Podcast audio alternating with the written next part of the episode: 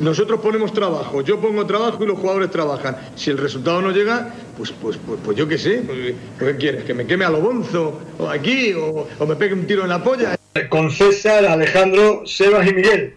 Con vosotros me iría a las murallas chinas con un par de mulas para los bocatas y el agua para no deshidratarlo, sin duda alguna. Bueno, bueno, bueno. eh, estamos por aquí, César Vargas y yo. Y es que estoy, estoy alargando un poco la espera de darte, a- eh, digamos, darte los mandos direct- directamente ya de tu programa. Porque estoy comprobando que está todo en orden. Así que ya sí creo que César Vargas te puedo decir eso de todo tuyo. Muy buenas a todos, ¿qué tal? Muy buenas Alejandro Asensio, gracias por darme paso siempre. Eh, en cualquier caso, si hay algún problema, pues la gente del chat ha hablado ya de Raulín, que es por excelencia eh, la persona que acoge y recibe siempre en el chat, pues que nos diga si se nos oye bien, si va todo bien. Eh, eh, bueno, te presento ya, Asensio. Muy buenas, ¿qué tal? Sé que quieres volver a hablar, ¿qué pasa? Quiero- no, quiero saber eso de si, si se nos está escuchando bien o no, porque está entrando che, las cosas nuestras que nos pasan aquí en un tiro en la olla. Y es que cuando, mientras la semana pasada el audio de Discord entraban perfectamente por el. Por aquí por el OBS, ahora no está entrando. Entonces está entrando por mi nuevo juguetito. Que es esto que tengo aquí. Un micrófono. eh, que va a hacer las delicias de, del podcasting español. Sí, nuevo juguetito, efectivamente. A ver, a mí me dice Raúl que se me escucha lejos, me voy a intentar Sí. acercar el micro, No, pero es cosa mía. Es cosa mía.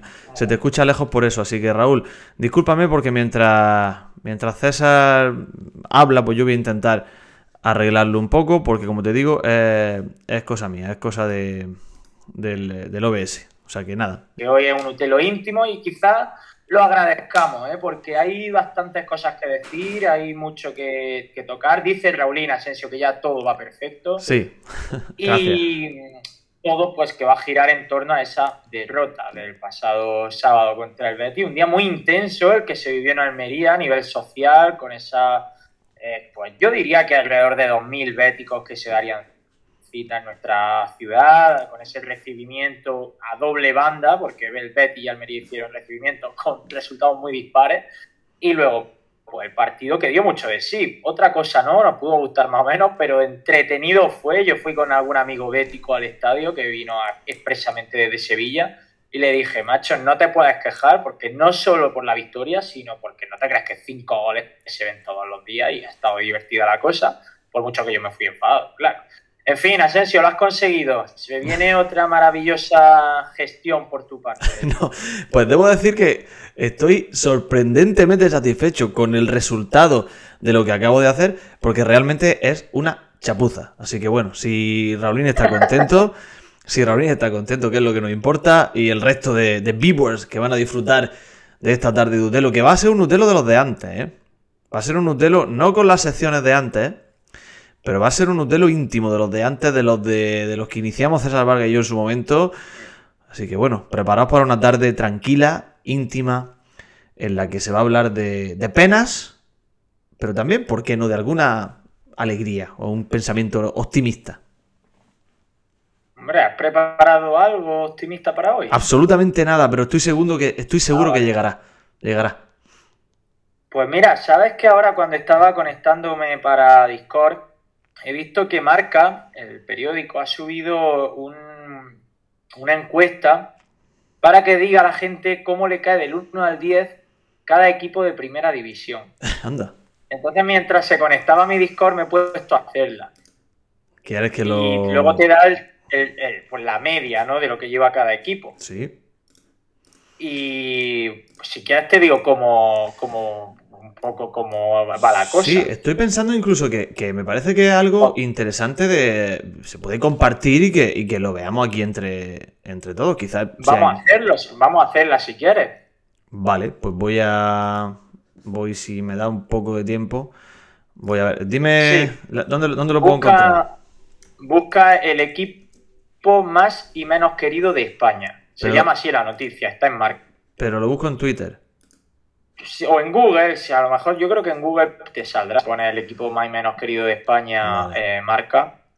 Vale. eh, Tengo que Sí, buscarlo. y primero. además es que, fíjate, Raulín por el chat ya lo tiene controladísimo, dice que te da los porcentajes de voto de cada opción. Sí, sí, es que está muy bien porque luego en el resultado te dice cuánta gente ha votado, pues que a, tu, a la Almería le dan un 10, cuánta gente le ha dado un 9, Uy, qué y bonito es esto. interesante. Qué bonito esto. Lo- lo- Me gusta, me gusta mucho. Lo que, vamos a compartir me gusta mucho, ¿eh? A ver, captura de... A ver, navegador no. Captura de pantalla, vale, creo que es por aquí.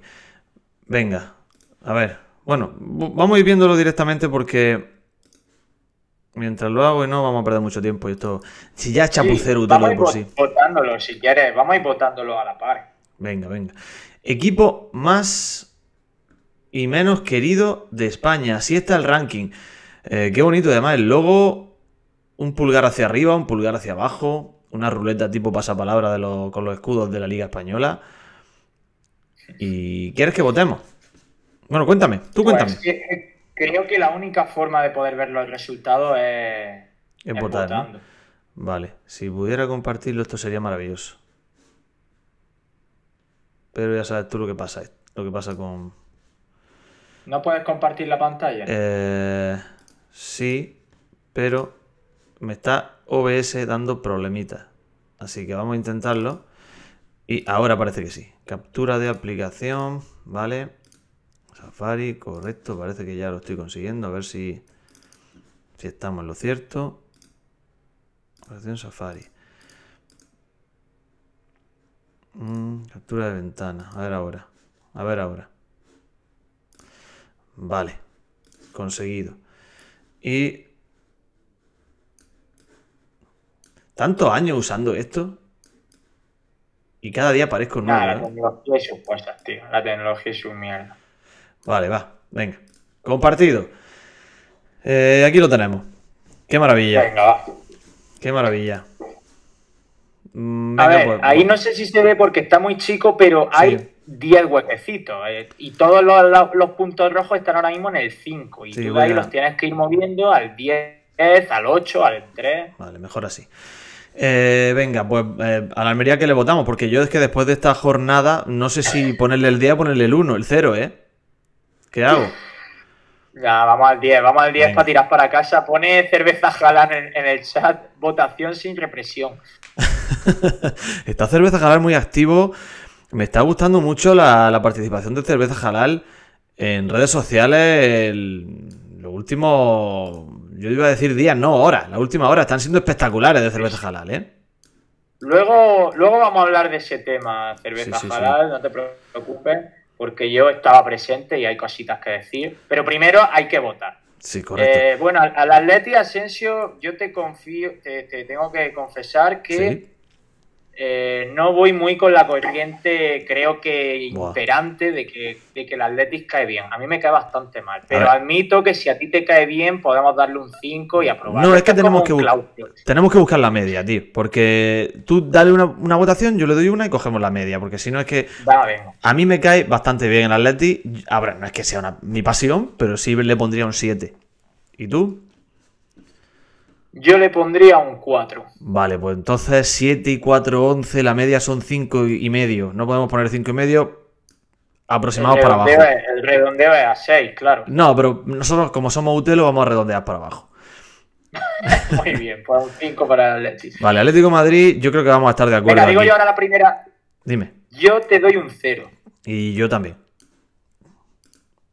Pues ya está. Ya está, yo creo que estamos de acuerdo ahí. Barça, ¿qué? Yo le doy un 0. Es un 0. A mí me yo es que no, no es que me guste, pero sí es verdad que ese proyecto de cantera y no me hace que sienta mucha animaversión por él, pero bueno, mm, yo le daría un 4, pues tú el 0, pues le vamos a poner un 2, ¿no? Muy bien. Venga, va. Betty, ¿Tú qué le darías al Betty? pues mira, es de los dos equipos sevillanos el que mejor me cae, pero tampoco es que me apasione, es decir, yo le daría un 5. Vale, yo le daría un 7 al Betty.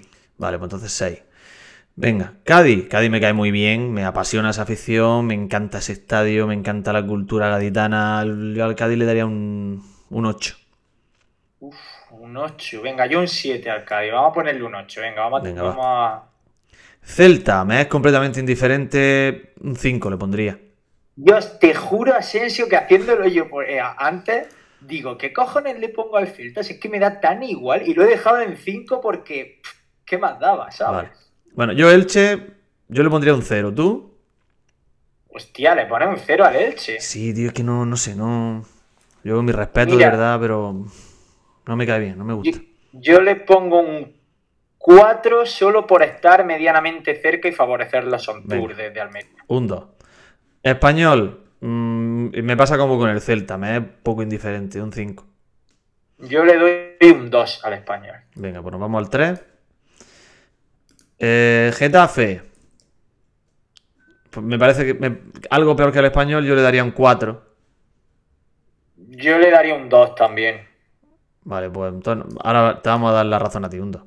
Girona. No, un 3, ¿no? Entre Ah. 4 y, y, bueno, Bueno, da sí, igual. Da igual. Girona. Girona yo le daría un, un, un 1 por no darle un 0 porque no me cae tan mal como Madrid o Barça, pero le doy un Yo 3 por ser, entre comillas, humilde, que no lo es. Tiene más dinero que la Almería, pero bueno. No sé si tiene más dinero que la Almería, no, porque tiene un City detrás. Yo- un 2. pues un 2 de media. Mallorca. El Mallorca me, cae- me ha caído siempre regular. Me ha parecido un club que no tiene mucho carisma. Eh, yo le doy un 4 al Mallorca. Venga, yo le daría un. Un 4 también. Osasuna me cae bastante bien. Me cae muy bien Osasuna, me cae muy bien es- ese estadio como suena, como aprieta y la tradición futbolera que hay ahí. Es que los equipos del norte me suelen caer ba- bastante bien la mayoría. Yo le daría un 7. Mm, Yo también le doy un 7 a Osasuna. Venga. Por todo lo que has dicho. Suscribo toda y cada una de tus Vale. palabras. Rayo. Bueno. el- de los madrileños, el, el que mejor me cae le daría un 6. Yo le daría un 7 al Rayo también. Muy, muy similar a Osasuna en la descripción que tú has Pues 7. Madrid, nada, nada, cero, como si no. Cero. Cero. Eh, Real Sociedad es mi, es mi segundo equipo de primera división, le daría un 9. Uf. Venga, pues yo le doy un 7. Vamos a, darle- a ponerle un 8 a la Es que me encanta el proyecto de la Real Sociedad, me encanta cómo se vive el fútbol allí y yo siempre, siempre digamos que cuando preguntan, tendemos a comparar a la Almería, parece como que el Villarreal es el modelo a seguir, para mí el modelo a seguir es es Real Sociedad. Sí, además tú, en- si esto fue- lo trasladásemos a un hipotético claustro, tú además a la Real Sociedad este, este curso le habrías puesto varios positivos por tener a Sadik Kumar en sus filas. Por supuestísimo, por supuestísimo. Tendría el aprobado, por supuesto, y de ahí para arriba. Eh, Sevilla, no, yo le daría un 3. Yo un 2. Sí, deja un 3 si quieres, por no ser extremadamente duros, que bastante tienen con lo suyo. Valencia, el equipo de mi abuelo, un equipo con el que, bueno, me he criado relativamente simpatizando, no sé si la palabra simpatizando, no exactamente, pero sí me cae algo bien. O sea, yo sí le pondría un 7. Hombre, y tienes uno de tus ídolos de la infancia, que es un mítico jugador Vicente. Vicente Rodríguez Guillén, correcto. Mm, Yo al Valencia le doy un 4. Vale, pues entonces le dejamos el 5. Eh, Valladolid. uf, Absoluta indiferencia también. Yo le dejaría un 5 por eso, sí. Venga, déjale el 5, sí, da igual. Y Villarreal casi que igual, ¿sabes? Y, y, Muy- y cuando voy a comprar. cambiante. Cuando voy a comprarme el Luza.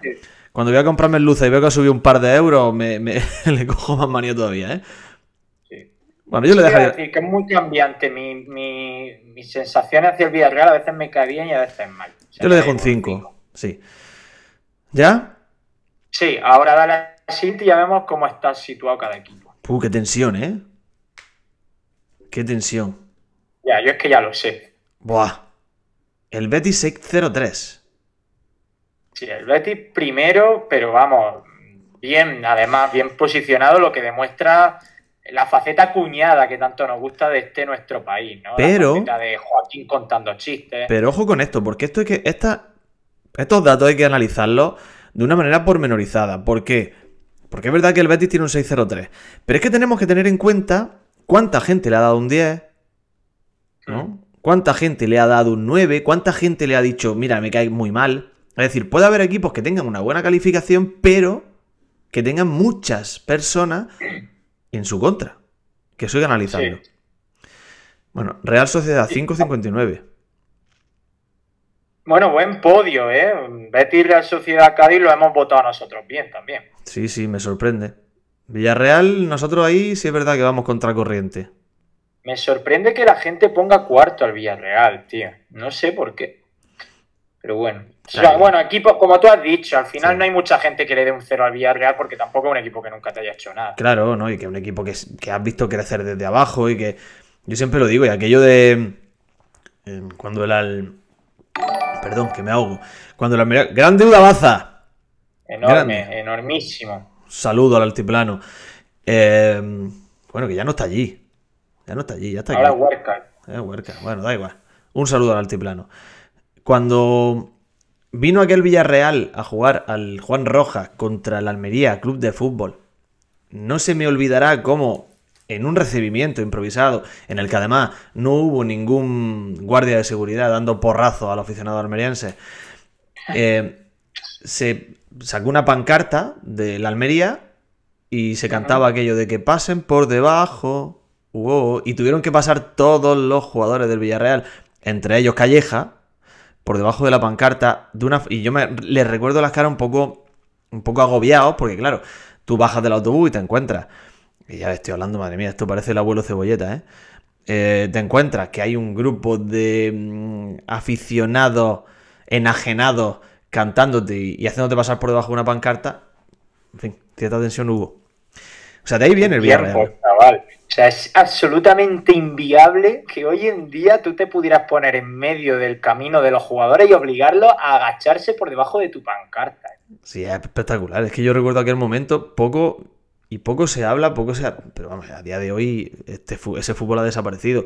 Creo que por suerte, por seguridad, ¿no? Sí, también. Pero bueno, Claro, es bonito, ¿no? Es muy bonito, pero en un deporte tan de masa y tan extendido, pues es muy fácil que haya un par de perturbados que aprovechen esa ausencia de seguridad para reventar a algún jugador. sí, perturba- Entonces, claro. per- perturbado algunos de ellos, incluso con porra extensible. Bueno, vamos a, a continuar. Bueno, Atlet- Me gusta, me gusta, me gusta cómo lo estás haciendo porque estás generando hype porque no muestras la lista entera, vas uno a uno hasta que encontremos dónde está la Almería. De momento entre los cinco Hombre. primeros no está. Hombre, usted lo, usted lo ya dije yo en su momento que esto es solo el comienzo, vienen cosas y el hype va a formar parte de nuestro día a día. Luego te las comento. Tengo alguna, alguna idea.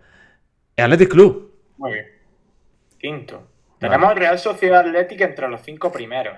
¿eh? Y Rayo Vallecano se coloca también Sí. en, la- en el aprobado. No está mal, ¿no? Sí, entre. O sea, ¿qué, qué firmarías tú? eh, o sea, ¿firmaría la Almería entre los diez primeros? ¿Te parecería un. Sí. incluido el décimo? ¿Te parecería buen Sí. registro? Sí, sí, sí. Yo firma... A ver, que la Almería tuviese más de un 5 para mí mm, sería buena noticia, pero creo que la Almería se ha convertido en un equipo, y en parte, fíjate lo que te digo, creo que lo entiendo, con que genera cierto recelo entre el aficionado español. Y es porque su capital llegó envuelto en una sonora presentación con un gran nivel mediático. Cosa que no ha pasado con otros clubes que también tienen capital extranjero, como es la propia Real Sociedad, o como es, como es- en fin, como el, el el Valladolid tiene capital extranjero, y muchos equipos que reciben eh, ingentes cantidades de dinero que vienen de fuera o que vienen de otros clubes. Pero claro, no tuvieron ese poder mediático que tuvo la Almería, por lo cual pienso que la Almería va a tener una mala calificación. Bueno, pues de momento entre los seis primeros no está. ¿Quién es el séptimo? Séptimo es el Celta. Por favor, de verdad. ¿Qué país es este? Pero es que de- del Celta para abajo me temo que vienen los suspensos, ¿eh? Sí, tiene pinta. Aquí manda un par de veces a Yago Aspa la resistencia y ya automáticamente tu equipo aprueba en, en la calificación general, oye. Tiene un alcalde que enciende más luces que nadie por Navidad y, y ya está. A ver el caballero y para adelante. Bueno, vamos al siguiente. Venga, vamos al siguiente. A los suspensos. No. Ah, venga, hombre, por favor. Octavo el Real Madrid. Claro, es que mira todos los dieces que tiene el Madrid, Pero- Asensio. Mira todos los dieces y mira todos los ceros. O sea, es el equipo que más cero ha recibido. Es decir, habla de la enorme polarización del aficionado al fútbol español. Es decir, el que no es madridista es antimadridista. Sí, sí. Pero además, también tiene una barbaridad de 5. Son las tres notas estándar. Pero ¿quién le puede dar un 5 al Madrid? O sea, o, te gusta el Madrid o no te gusta el Madrid. ¿Cómo va a ir con medianías con el Madrid, tío? Claro, claro, claro, exactamente. Que no, bueno, sí, aficionado del español, quizá. Podría convertirse, sí, aficionado del Elche también. El Getafe. Sí, bueno, aficionado de la Almería, ¿por qué no decirlo también? Mucho aficionado almeriense le dará una buena nota al Madrid, claro que sí. Sí, eso es cierto. Bueno, pues estamos ya por el. Ya vamos al suspenso. Yo creo que ya vamos al suspenso. Valladolid ya suspende. Me sorprende una barbaridad que el Valladolid, que es un equipo que se entiende como modesto y que por el hecho de ser modesto ya en muchas ocasiones genera cierta simpatía y que tenga ese suspenso con un 4,9. Sí, pero el Valladolid, fíjate, cimenta su noveno puesto con una barbaridad de 5. O sea, una barbaridad de gente que dice a mí ni me va ni me viene. La indiferencia de la que hemos hablado antes, ¿no? Sí, entre se encuentra la nuestra, de hecho. Correcto. Venga, continuamos. Oye, qué mala pinta tiene esto para Almería, ¿eh? Este es el, que viene ahora es el décimo ya, o sea, el top 10 se acaba aquí. Osasuna, tío. Oh, ya, perdón, lo, he, mostrado. he mostrado. Un décimo de Almería. Ah, qué mal, qué mal, qué fallo, ¿cómo lo he mostrado? No pasa nada, tío, si ya ves tú. Ah, vamos, a, vamos, a, analizarlo el Almería, va. Venga, va. El Almería se encuentra. La indiferencia, también está en la indiferencia. Este es el voto indeciso, ¿eh? Sí. Cuando los partidos políticos se lanzan a captar al indeciso, el Almería está ahí. Sí, hay que captar a esa gente, sí. De hecho, si te das cuenta, al Valladolid le han puesto un 5% de cero, a los Asuna le han puesto un 7% de cero y a la Almería le han puesto un solo un 4% de cero. ¿Mm? O sea, eso... ¿Y de 10 cuánto llevamos? Un 2%. Valladolid un 2%. Creo que, creo que no son malos datos. Creo que la Almería tiene mucho margen de maniobra en este 57% de indeciso. Sí, sí, sí, sí, sin duda. Hmm. Además, también eh, hay que recalcar, ¿cuál es ese, azul oscuro que está justo al lado del... ¿Es un 6, es un 7? El, ¿Este? más grandecito de la derecha. Eh, espérate, te lo voy a decir. Son... Es un 6. Un 6. Ah, bueno. Vale. Pues nada, entre el 11 primero, el, el undécimo extramería, no está mal. Justo encima del español. Es una posición que ya aviso que iremos perdiendo conforme pasen los años si el equipo se mantiene en primera y por supuesto pues vayamos teniendo movidas con otros clubes, escándalos arbitrales de todo tipo, etcétera, etcétera. es que al final esto es así. ¿Quién cae bien? Los clubes que ni chicha ni limonada. Los que caen mal son los clubes que hacen algo en la vida. Claro, pero sobre todo por eso, este porcentaje de indecisos se irán yendo hacia un lado y hacia otro, irán ganando adeptos el 10, el 9 irán ganando adeptos y también lo irán ganando el 0, el 1 y el 2. Como por ejemplo le pasa al Madrid. Madrid ya, ya vemos, la enorme polarización del aficionado español está aquí.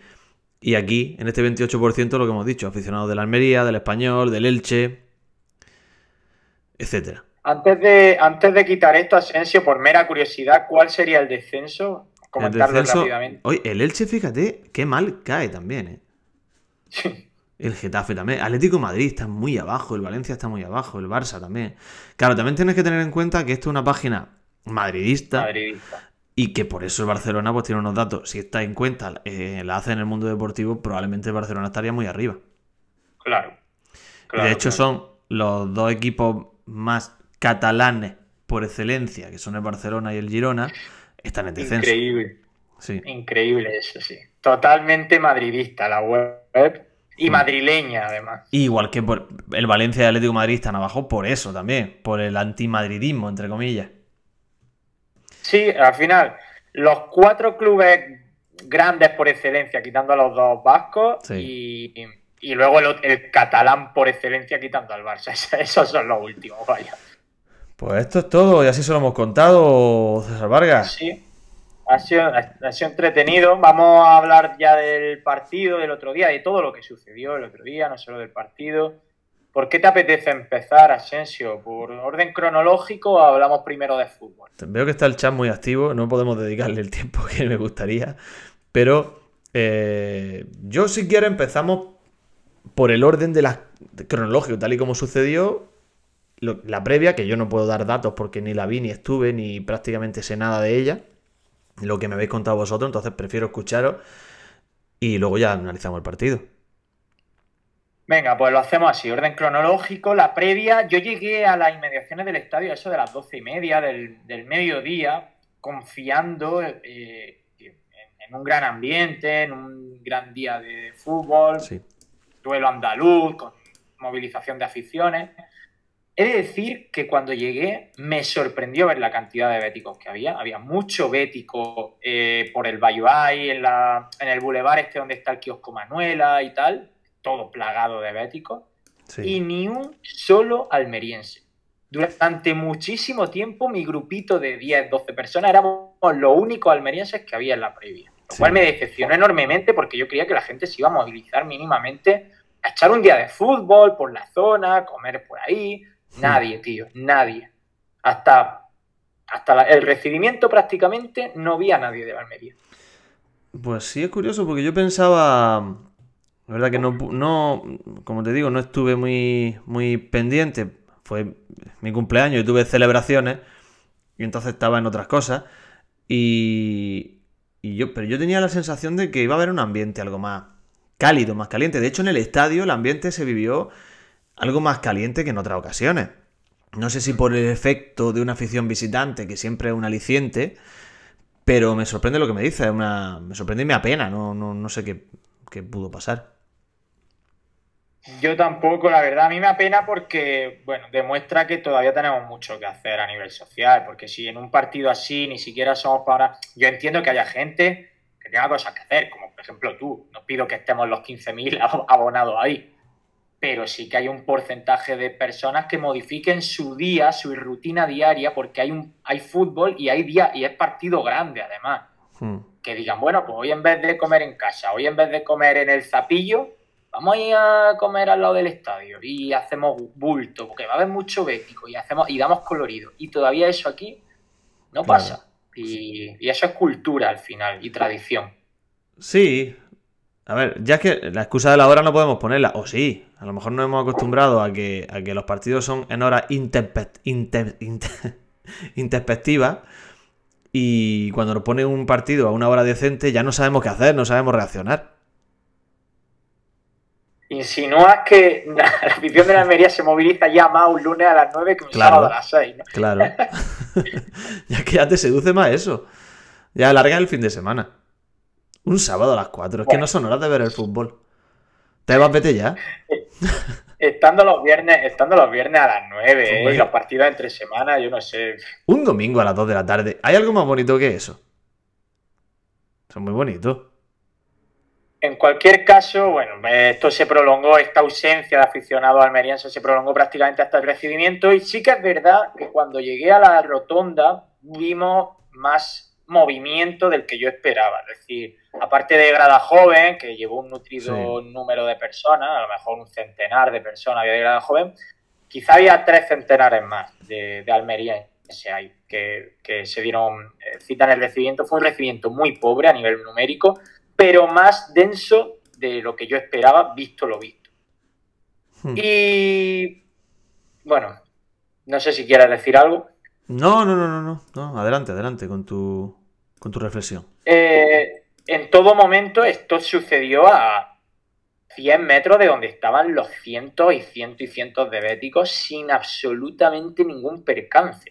Todo eso hay que destacarlo porque fue ejemplar la previa en todos los aspectos. Nadie eh, insultó a nadie de otro equipo, nadie se encaró, no hubo amago de nada, fue un ambiente sano entre dos aficiones que querían disfrutar. Y eso también lo quiero destacar. Y, y lo que pasó, y ya vamos al, meollo, y yo estaba presente junto a, ya digo, a lo mejor 200 testigos más o 300 testigos más, es que la grada joven llegó para hacer una protesta eh, previa al recibimiento, una protesta pacífica, con una pancarta que ponía animación sin represión que recordar que la grada joven está sobrecontrolada dentro del, estadio Hmm. y bueno, piden un poco más de libertad, un poco más de, de movimiento, de que se les suelte un poco la correa y puedan también ellos disfrutar un poco. Claro. Y así, y así lo pidieron, Animación sin represión se cantó, todos los que estábamos allí lo cantamos, había seguridad, por supuesto, y aquí quiero yo destacar que yo entiendo que haya seguridad, tiene que haber seguridad. Claro. Yo entiendo que no solo hay muchísima gente en la previa, sino que además seguramente, yo esto no lo sé, pero seguramente Grada Joven posea elementos individuales, o sea, personas que hayan tenido algún percance alguna vez y la- las fuerzas de seguridad quieran controlarla especialmente a esos cuatro sueltos. Muy bien, entiendo, lo entiendo. Hasta ahí podemos estar todos de acuerdo. Pero lo que pasó a continuación no tiene ningún tipo de justificación ni con eso ni con nada, porque a partir de ahí eh, los señores de Peto Amarillo, de Grupo Control, le retiraron la pancarta a Grada Joven de la vía pública, una pancarta inofensiva, sin mediar palabra. Seguridad privada retirando una pancarta en la vía pública. Claro, es algo que yo no entiendo eso. Es algo que yo no comprendo. Sí. Porque es verdad que parece que legalmente si la, digamos, si la policía le pide a la seguridad privada que actúe, puede actuar legalmente, creo que es así. Sí, creo que también es. Sí. probablemente venga de ahí. Sí, No lo sé. eh, a ver, al, al final también esto yo de- me informé un poco y tal, y es como cuando hay una carrera popular y la propia organización, si es de Hmm. algún club privado y tal, puede contratar seguridad, pues para abrir la carretera, para mantener a la gente en la acera y tal. Sí, es- sí hay casos en los que se puede. Y este supongo que sería uno de ellos porque si no, no se explica la inmóvil- el inmovilismo de la Policía Nacional. Porque mm, la- eh, los de Grupo Control Hmm. retiraron la pancarta, los miembros de Grada Joven pidieron explicaciones, hubo tensión, eh, evidentemente, no hubo en ningún momento ningún altercado, no hubo nada violento, no hubo lanzamiento de objetos y de pronto empezaron los empujones de los miembros de la seguridad privada Grada Joven, empezaron los gritos y a partir de ahí salieron las porras a paseo, con la complicidad de la Policía Nacional que estaba viendo como unos señores con un peto amarillo estaban pegando porrazos en la vía pública No, que no Ah. ninguno. a unos chavales. A partir de ahí sí que vino pues algún lanzamiento de botella que afortunadamente no impactó en nadie, algún registro, alguna medio detención, ya todo se fue de madre. Lo que no se entiende es en qué momento tú quitas una pancarta inofensiva y en qué momento, dónde está la eh, dó- dónde está el baremo para sacar una porra para sí y hacerle una brecha en la cabeza a alguien amparándote en que te ha gritado o en que te ha insultado incluso. sí. O sea, ¿cuál es, ¿cuál es la reciprocidad? ¿Me insulta y yo te abro una brecha? Y que no sé hasta qué punto está uno en el derecho de hacer eso. No sé hasta qué punto es así. Entonces, posiblemente, está claro yo, desde el punto de vista del aficionado externo a la grada de animación, que también disfruta o se beneficia de ella, porque animan el estadio y sin ellos no es lo mismo, obviamente. A mí me apena. Y creo que como yo, probablemente estemos muchos. Muchas personas que sienten pena de una situación en la que vemos como eh, un crecimiento exponencial que estaba sufriendo el estadio a nivel de animación, a nivel de colorido y sobre todo a nivel, de diversión, que es a lo que vamos al fútbol mucho, sufre un retroceso cada jornada por situaciones que se nos escapan.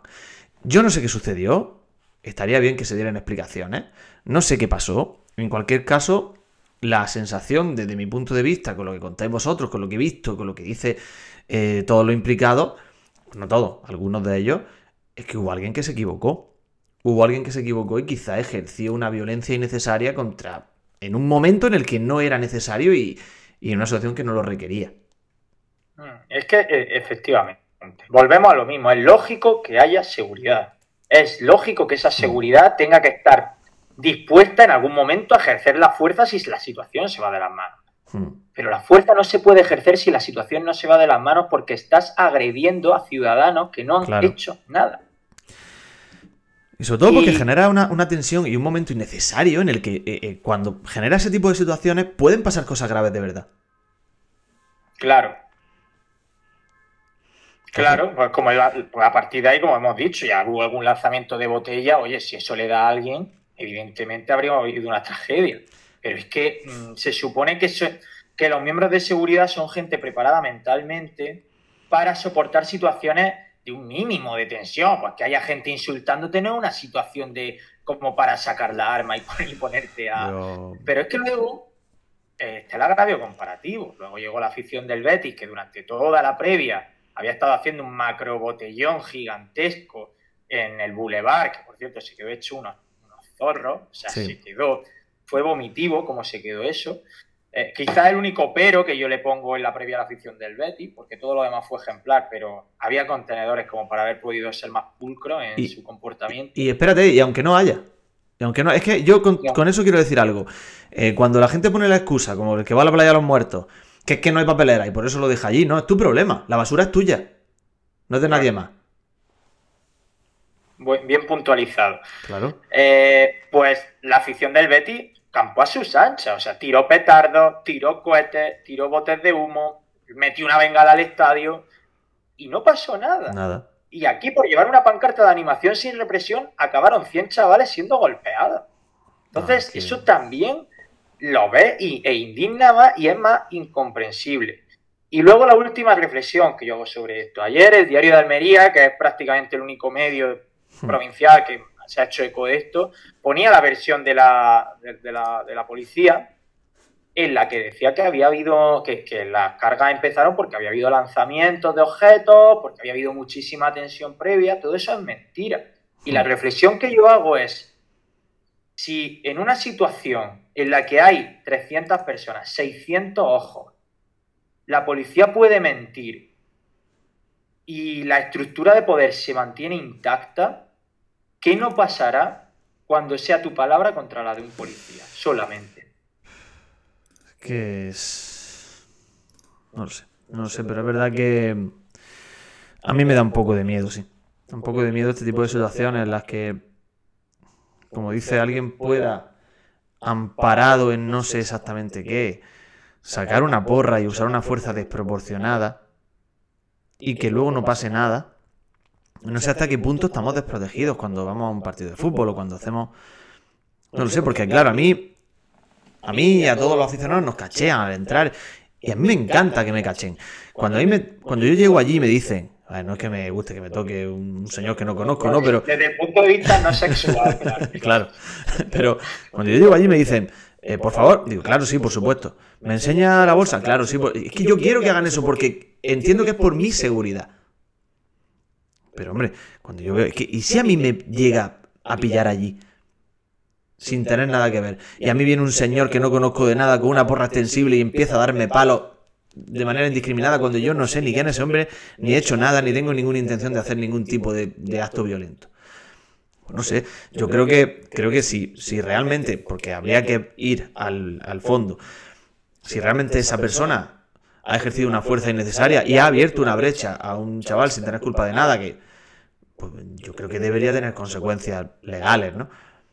No sé en qué situación se encuentra la situación, pero eh, en qué situación se encuentra la situación. Redundantemente hablando, no sé cómo está, pero me parece que absolutamente desproporcionado porque todos centramos el foco en uno, que es el que nos llama la atención. El resto están siendo violentos, pero contenidamente.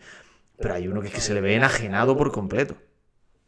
Sí, sí, al final ahí está a merced de ellos, porque es verdad que hubo un momento ya al final, todo el mundo estábamos ahí que nos dábamos crédito y hubo muchos gritos contra la policía, la gente estaba muy alterada y sí que, como tú bien has dicho, yo en algún momento pensé, como a los policías nacionales estos que tenemos delante nuestra controlándonos, se les vaya la olla como se les ha ido a los de Grupo Control, solamente porque hay vocerío. Que no puede uno. Nos vamos calentísimos de aquí sin comerlo ni beberlo. Pero es que, Asensio, ¿sabes que cuando llegó Gradajo estuve a punto de cruzar? Porque conocía a tres o cuatro, pues cruzar, saludar, además, como que ahí había más piña y nosotros estábamos, era muy destartalado todo porque éramos mucha gente. Y me, me pensé cruzar para saludar y tal.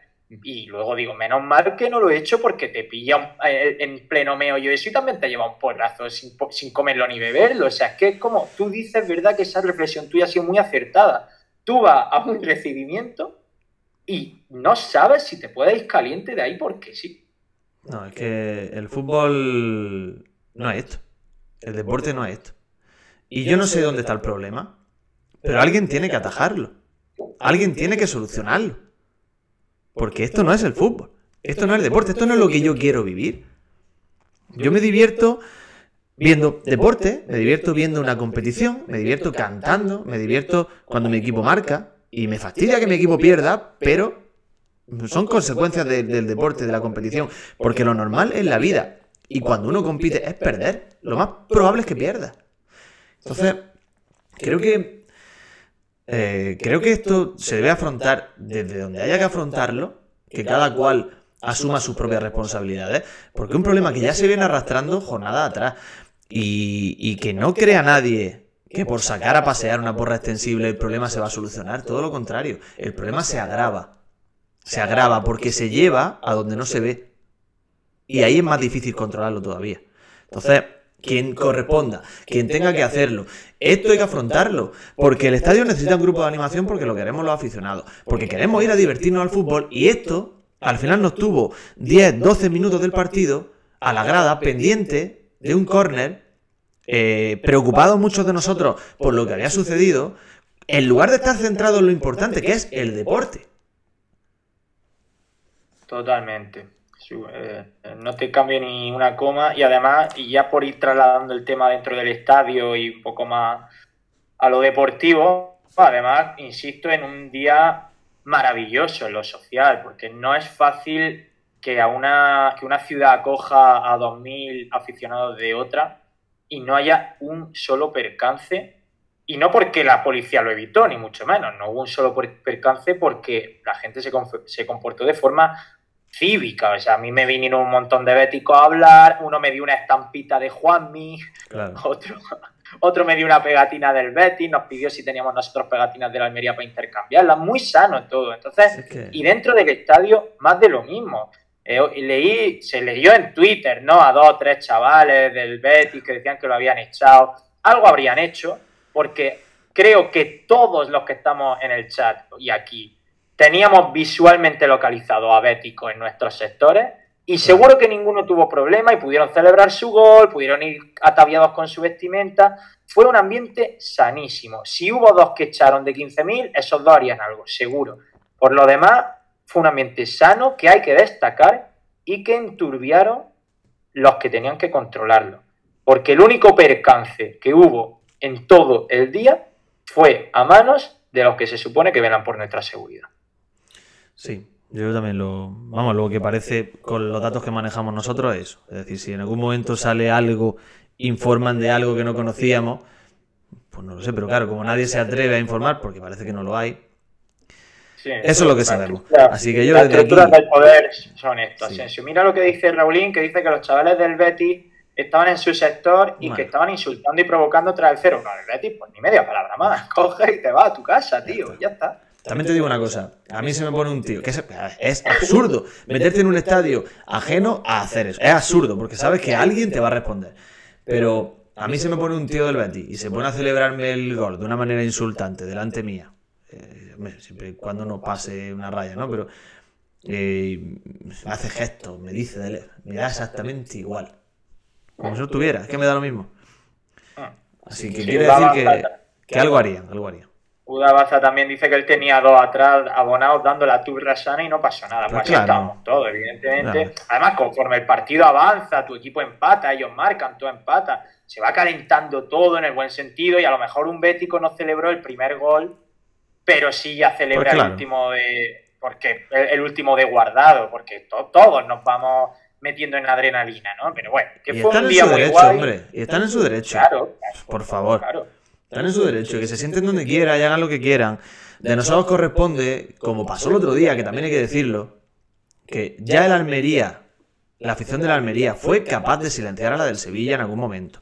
Ya fuimos capaces de silenciar a ese grupo de Atlético de Madrid en un momento.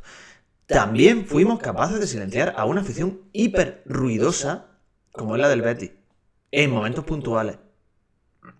Y, y mermado, porque llevábamos eh, nuestro grupo de animación estaba mermado. Es decir, que también hay que decirlo, ¿eh? hay que, debemos aplaudirnos, debemos eh, confirmar esa proyección que nosotros, de la que nosotros venimos hablando hace mucho tiempo. en la que se está convirtiendo nuestra afición en una afición cada vez más de fútbol profesional, cada vez con más solera. Sí, hubo ahí cuatro o cinco momentos en los que todo el campo se puso a, cantar a la vez, que es algo que no es habitual en otros partidos. Y, sí que durante que hubo momentos, incluido el himno, que creo que la gente lo entonó a, viva voz. Sí, muy bien. Eh, hubo momentos en los que el, campo respondió muy bien y eso que los béticos no pararon, los cabrones, ¿eh? qué bárbaro. No, paraban en tu partido de animar, macho. Y lo que más me gusta de este tipo de aficiones, que le pasa a la del Betis, le pasa a la del Sevilla, le pasa a la del Cádiz, es que tienen cánticos propios que no les puede quitar nadie, porque son suyos. Porque nadie va a cantar, nadie va a cantar los hinchapelotas del Cádiz, o me han dicho, me han dicho que el amarillo del Cádiz, porque son suyos. Y eso es lo que me gusta, este tipo de aficiones. Y ahí es, lo que yo echo de menos eh, en nuestro caso. Y irá llegando, irá llegando poco a poco. Sí, porque ni siquiera nuestro himno tiene elementos significativos ni representativos nuestros. Nada. Por eso, bueno, supongo que el tiempo irá irá sentando esas bases, ¿no? Si, si, continuamos esta proyección. Ojalá. Bueno, creo que hemos hecho, hemos hecho un barrido a nivel social y en cuanto a la previa, que ya lo querría eh, el día después. ¿eh? Ha sido alucinante, ¿no? Solo nos ha faltado poner imágenes, Asensio. Solo nos ha faltado haber contratado un cámara y hubiéramos tenido imágenes propias. Bueno, bueno, poco a poco, ¿eh? Poco a poco. Todo se andará, todo se andará. Y como digo, Utelo tiene mucho margen de crecimiento todavía, ¿eh? Ya te comentaré, ya te comentaré un plan que tengo luego, fuera de, fuera de micro. Ansioso por escucharlo. Digo que en cuanto a, lo deportivo, ¿te gustó el partido? ¿Qué me cuentas del día? ¿Cómo saliste del estadio? A ver, yo no he pasado por mucho altibajo. Es decir, no cuando hacemos esta, este postpartido un martes, evidentemente la opinión que voy a verter aquí no es la misma que vertería el propio, el propio sábado después del partido, no es la misma. Es otra. Agua pasada, creo que el equipo estuvo bien. Al margen de errores puntuales que provocaron que el Betis se llevase la victoria. Pero es que errores que también tuvo el Betis. Porque no hay que olvidar que nuestro empate viene de una pérdida absurda suya. Eso no hay que olvidarlo. Entonces, creo que los dos equipos fallaron en defensa. Creo que los dos equipos estuvieron imprecisos en algunos momentos. Pero la diferencia en ese 2 a 3 la marcó sin duda un Borja Iglesias Imperial que parecía jugar contra niños, porque yo no he visto cosas igual, yo no he visto punta de lanza más punta de lanza en mi vida, que haya un pelotazo en largo y que te enfrentes contra dos mariscales por arriba, como son tanto Babich como Eli, y luego Chumi, que tampoco va mal por arriba, y que Borja Iglesias sea capaz de quedarse todos los balones. Y no solo que se quedara todos los balones, que era capaz de darle continuidad a ese juego ofensivo del Betis que aprovecharon tanto Juan Miso como sobre todo un jugador que es de los... que, decir, vamos a descubrir a Sergio Canales ahora, ¿no? Que es de los que te hace estar arriba. Entonces, creo que esa fue la diferencia. Esos tres futbolistas que he mencionado, tanto Juanmi como Borja Iglesias sobre todo y Sergio Canales, los que hicieron que el Betis se llevase el partido. En un partido que, en mi opinión, estuvo muy igualado y que habla bastante bien de la Almería, porque no hay que olvidar que está jugando contra un equipo que aspira a Champions League. Sí, al final yo creo que las dos defensas estuvieron muy mal. Eh, Rodríguez para mí es un partido horrendo. Eh, a Pechela lo acaban quitando, no sé si por jugar mal o porque estaba tocado, pero luego entra Víctor Ruiz que tampoco está nada acertado. Edgar juega muy mal y en el Almería, pues es que empiezo por el Betis porque en Almería ya todos vamos a contar, ¿no? La pareja de centrales eh, tuvo un día para, para olvidar. ¿Y qué pasa? Que cuando las dos defensas están tan mal, suele imponerse el mejor ataque. Y en este caso, pues un ataque formado por Borja Iglesias, Canales y Juanmi hmm. es dudablemente mejor que un ataque formado por Luis Suárez, por Embarba y por... ¿Quién era el otro? Portillo. Eh, Portillo, sí. Portillo estuvo más flojito. La verdad que no, se le vio muy activo ni, ni con capacidad de, de conectar con los dos de arriba. Entonces yo creo que ahí fue un error de Rubi, que me parece que el equipo al equipo le faltó profundidad por ahí. Eh, la gente atacó mucho. Creo que, fíjate, yo voy a, al margen de Luis Suárez, que evidentemente fue el mejor del partido. Creo que no. jugadorazo, tío. creo, creo, que no descubro nada, no descubro nada si digo eso. Es sorprendente lo que voy a decir y seguro que me van a tirar a los leones ahora y habrá alguno que estará preparando el hacha ya. Para mí hizo un gran partido Pozo. El tiempo que estuvo. No, hombre, no. Ya, ya, yo lo sabía que iba a pasar esto. Es verdad que tuvo alguna, algún error en defensa, pero para mí Pozo hizo un gran partido mmm, porque estuvo muy asociativo arriba. Creo que fue ese Pozo incisivo que, que nos gustaba la temporada pasada, pero, hay un pero, sigue decidiendo mal. Y es algo que no, es un fallo que no tenía, que no tenía en segunda, y es que eh, ofensivamente aportaba bastante más de lo que está aportando ahora. Yo no sé si está pasando una mala racha, no sé si es que no le están saliendo las cosas por lo que sea, pero creo que, se, que el partido contra el Betis mostró un pozo que va hacia, de menos a más. A mí Pozo no me gustó nada, de hecho fue el que menos me gustó tras, tras Babic eh, y Eli tampoco me gustó nada. Y yo creo que creo que Ruiz se equivoca no por ser ofensivo, que al final el Almería ha perdido partidos siendo ofensivo y siendo defensivo. En el, en el salió a encerrarse y en San Mamés salió a encerrarse y acabó perdiendo de paliza. Entonces a mí me da igual, yo prefiero que salga a tener tu opciones y que incluso le hagas goles a tu rival. Oye, si él te hace más, pues bueno. Pero creo que sacó un equipo extremadamente lento, porque Babic y Eli son lentísimos. Samu, Eguara son lentísimos, Portillo es lentísimo y Melero es lentísimo. Entonces, presionar alto con ese equipo, como hizo Almería, tenía muchísimo riesgo. Y más allá de fallos individuales, hubo también muchos fallos colectivos fruto de, eso. Y al final es que el único que tenía dinamismo en el equipo era Embarba. Embarba y Luis Suárez, Luis Suárez yo no lo tildaría de dinamismo, quizá de potencia, ¿no? Pero sí que la única agilidad que le palpaba al equipo era cuando Embarba cogía el balón. Eh, sí, es verdad. Eh, Aguieme no fue el, el de siempre en ataque. Es verdad que luego pone ese balón. ¿qué, pase le da a, Suárez? Eh? Espectacular. Yo, fíjate que no lo vi. Yo suelo, suelo fijarme un poco de, mi perspectiva, pues se ve todo el campo muy bien desde tribuna. Y, ahí se aprecia lo de Marque y en, en, muchas ocasiones ves por qué un jugador está ralentizando el juego, porque está pendiente de un desmarque de otro. Y ahí le estaba tirando el desmarque, creo que era, creo que era Lázaro. Y, eh, yo recuerdo que me quejé. Me quejé. No, ya tarde. O me quejé porque pensaba que aquí me había desaprovechado la oportunidad de darle un balón al Lazo en profundidad. Cuando de repente veo aparecer por el rabillo del ojo a Luis Suárez. Y eso era lo que él estaba esperando. Es decir, no solo el pase está muy bien ejecutado, sino que es que el tiempo, el tiempo que le aporta al, juego es de otro nivel. Entonces, creo que una jugada, la gente la ha destacado en redes y, y es que tiene motivos para ello. De hecho, yo tenía unos béticos en mi sector y les dije, por ese es por el que no quisisteis pagar 15 millones en invierno. Porque además jugó en ellos el Arnes Vinicio, este que al parecer no está convenciendo mucho. Y joder, es que aquí me dejó dos. Es verdad que no fue su mejor partido, pero deja siempre destellos. Siempre. Eh, en los que te dice a viva voz, es insultante que yo esté en un equipo de mitad baja de la tabla. Él, eso es lo que a mí me parece que grita aquí. Él no lo dice, ¿no? Ni, ni, lo pensará, pero quiero decir, a mí me evoca eso ver jugar aquí. ¿Y por qué en el Vivenger no le da más de dos puntos nunca? Es verdad, ¿eh? Tremendo eso. Que hay que ver, ¿eh? Tremendo, tremendo. Indignadísimo. Y bueno, por lo demás. Por lo demás, sí pues... quería tocar yo, por lo demás, el tema de la defensa, que me preocupa un poco. El Almería solo ha dejado la portería cero el día que vino aquí eh, la zona a grabarnos el reportaje Media Pro, que fue contra el Getafe.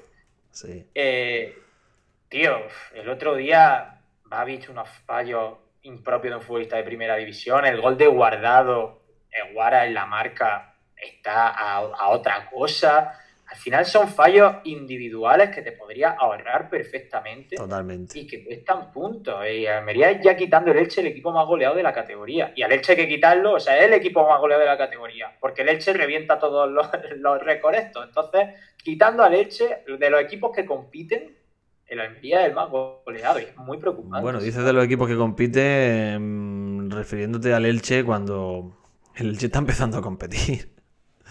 Bueno, no te preocupes que mañana juega contra el Madrid. Ya, ya, ya, ya. Pero está compitiendo.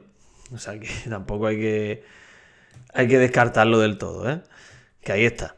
Y es verdad que es preocupante, es preocupante lo de que no seas capaz de, de dejar tu portería a cero, por supuesto que es preocupante.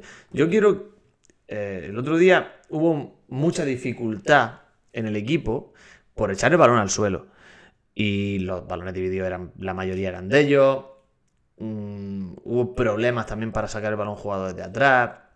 Cosas que, le- que- que se le estaban viendo bien al equipo en la última jornada.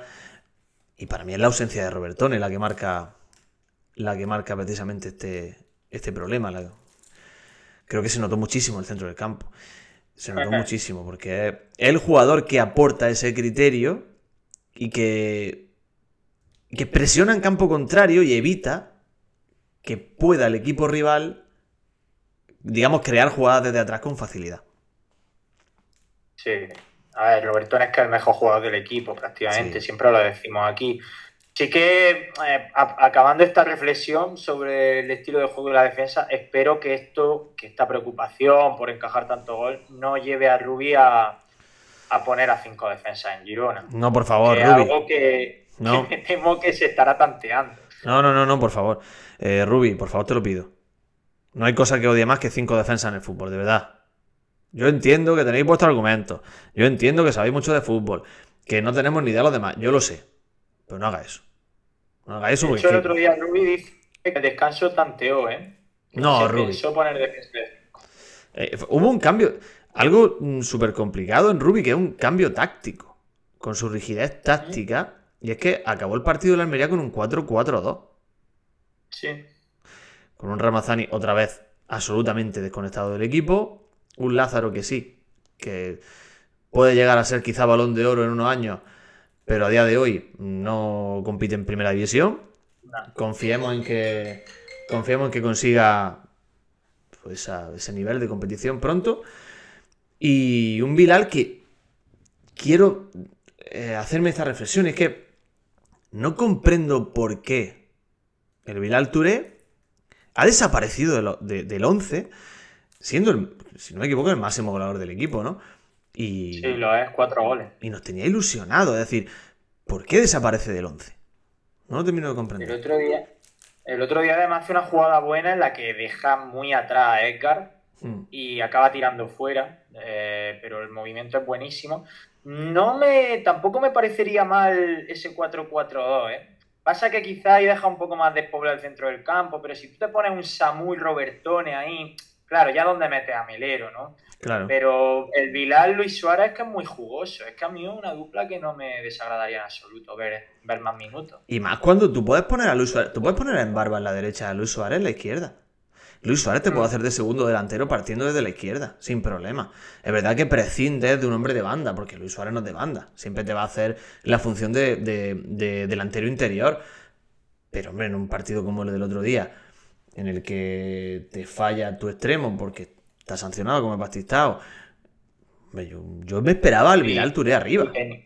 Y teniendo a me detrás, Asensio, que si tú Claro. te vas un poco para adentro, sabes que tienes al mejor lateral con diferencia del campo ahí, apoyándote. O sea que. Tiene aquí detrás, Sí. tiene a Samu, que es una escoba. ¿Cu- ¿Cuándo debutó Luis Suárez? Eh, debutó en, en- contra la Real en casa el 0-1, debutó mal. Debutó mal Luis Suárez. Y debutó eh, eh, en banda con el Viral Touré. Y Claro. creo que vamos, vamos a ser esclavos de esa prueba errónea, tío. Ya. Porque creo que Rubí le echó ahí la cruz a esa a ese experimento de Luis Suárez tirado a banda y el Vilar en Hmm. medio. Y oye, quizá por probarlo otro día, por ver si fue cosa de un día o de verdad es que no funciona, tampoco pasaría nada. O tampoco hubiera pasado nada que hubiera salido con un 4-4-2 de inicio. Y que hubieras colocado en. Barba en la izquierda y a Portillo en la derecha. Tú querías apostar por Portillo para que hubiera más posesión de balón, mm, que, que ayudara algo más a los interiores. Vale.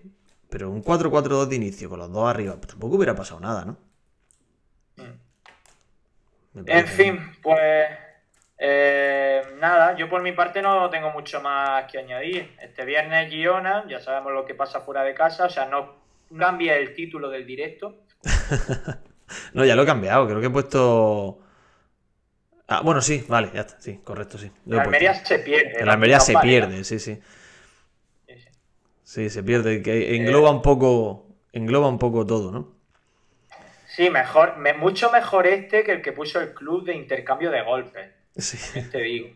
Sí, sí, sí. Hombre, intercambio de golpes hubo, pero salió perdiendo la Almería. Y pilló el último, el más doloroso. sí. Bueno, oye, he dado la posibilidad de ir a Girona porque era me entraba dentro de un viaje a Barcelona, pero al final no, al final no, no hay opción. Es que, bueno, es un buen viaje, pero claro, si te pillaba medianamente de paso, porque claro, el siguiente ya es puente, que creo que tú no estás por aquí, ¿no? Para el Barça. No, no, no, volaremos, volaremos. No estoy para el Barça. Pero no os preocupéis, mi asiento no será ocupado por ningún aficionado azulgrana. Jamás. Mi asiento solo puede ser ocupado por una persona que vaya a defender los colores rojiblanco de la Unión Deportiva de Almería. ¿Cómo va el conteo de partidos ausentes por tu parte? Es decir, ¿se puede, podemos afirmar categóricamente cuando no voy el equipo gana o cuando no voy el equipo pierde? Pues no tengo ni idea. Me perdí el de Real Madrid y creo que ya está. Creo que no me he perdido más. Te has perdido en Madrid y el Barça, es alucinante, pero luego Celta, Girona, Getafe, a todo eso el tío está ahí el primero. Elche, ahí estaré. Con el Elche estaré, no te preocupes. Ahí estaré. Odio eterno al fútbol moderno, ¿eh? Siempre, siempre. Si ellos no quieren jugar a la Superliga, pues yo no voy a verlo. Le doy la espalda. a propósito, pues es que, a ver, me coinciden con, con periodos vacacionales. Yo no, hay una. En la jerarquía de, En la jerarquía de la vida. Hay cosas que están unas por encima de la otra, ¿no? La familia está por encima de todo. Eh, y por supuesto, el, viajar está por encima de, ir a ver un partido de fútbol. Si tú puedes ver un partido de fútbol dentro de un viaje, pues eso es lo más maravilloso que hay en el mundo, tú lo sabes. Pero hombre, si voy que a... se pare ahora mismo. Yo creo que esto ya es para cortar todo el directo, porque eh, Christian Kraus, eh, que ha viajado, yo diría a, todos menos a uno, creo que solo ha faltado a un partido este año de la Almería, aparte del de Arenteiro, no va a Girona. Yo voy a decir algo, no me lo creo. Eso está por ver. Queda mucha semana. Puede haber calentada de última. Ese hombre, ese hombre el viernes a las 9 está desayunando en la venta al pobre y por la tarde está en Girona.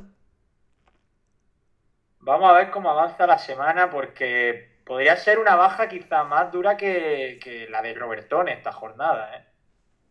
Ah, dice no que voy porque... el gafe soy yo. No, no, pero sí, vamos a ver, Cristian. Sí, de, del, van casi 300 días sin ganar fuera de casa.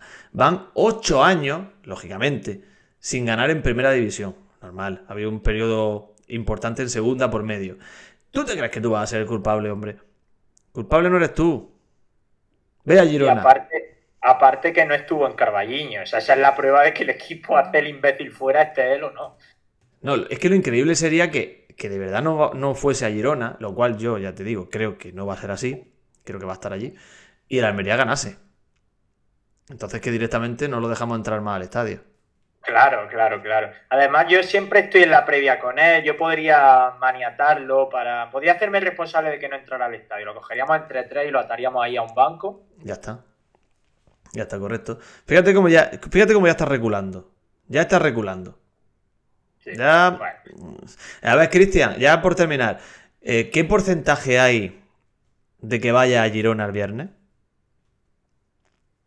Con que haya un 1% va. Solo diría que no vas si hay un cero porque es que tienen algo que hacer, evidentemente. Vamos a hacer una encuesta. Crear encuesta nueva, ya para terminar el directo. 0%, he hablado con mi jefe, palabras mayores. Entra ya aquí la jerarquía. ¿eh? Scraus es con una K. igual, si me equivoco da lo mismo, Scraus. O sea, su podemos decir que el jefe ya está hasta los huevos de que se vaya a ver a la Almería. El jefe no sabía ni que Girona estaba en primera, claro. Imagínate, de pronto le dices que te va a Girona y te dice aquí. Vale, ya está la encuesta. Eh, va a durar un minuto. Ahí la tenéis. Venga. Disfruten de ella. Ya está puesta, ¿no? La encuesta. ¿Sí? Sí, ya está puesta. Vale. Vale, a ver lo que. No sé si los quito. No, los quito bien. Eps Kraus. Eh, es igual. Da lo mismo. ¿Sabéis quién es, no? Pues nada, la gente no da un duro, eh, por Cristian esta vez. ¿Pero qué están votando? ¿Por qué he puesto la acción puto gafe? ¿Nadie vota puto gafe? Sí, cuatro Ah. votos a no dos a- y dos a puto gafe y cero así. No, no va. No va, ¿eh? No va. Pues No va. con esta, bueno, está acabándose la encuesta, cinco votos ya, ¿no? Con esta terrible noticia, con este sabor de boca tan amargo, vamos a despedir el directo. Sí, de- despide. Pero mira, César, y además, con todo mi. Con mucha pena, despídelo ya que me están llamando al portero. Bueno, gracias a todos por haber estado aquí. See Eh, llaman a Asensio al portero, chao. Estamos muy contentos. Es una cosa impresionante. ¡Viva la alegría!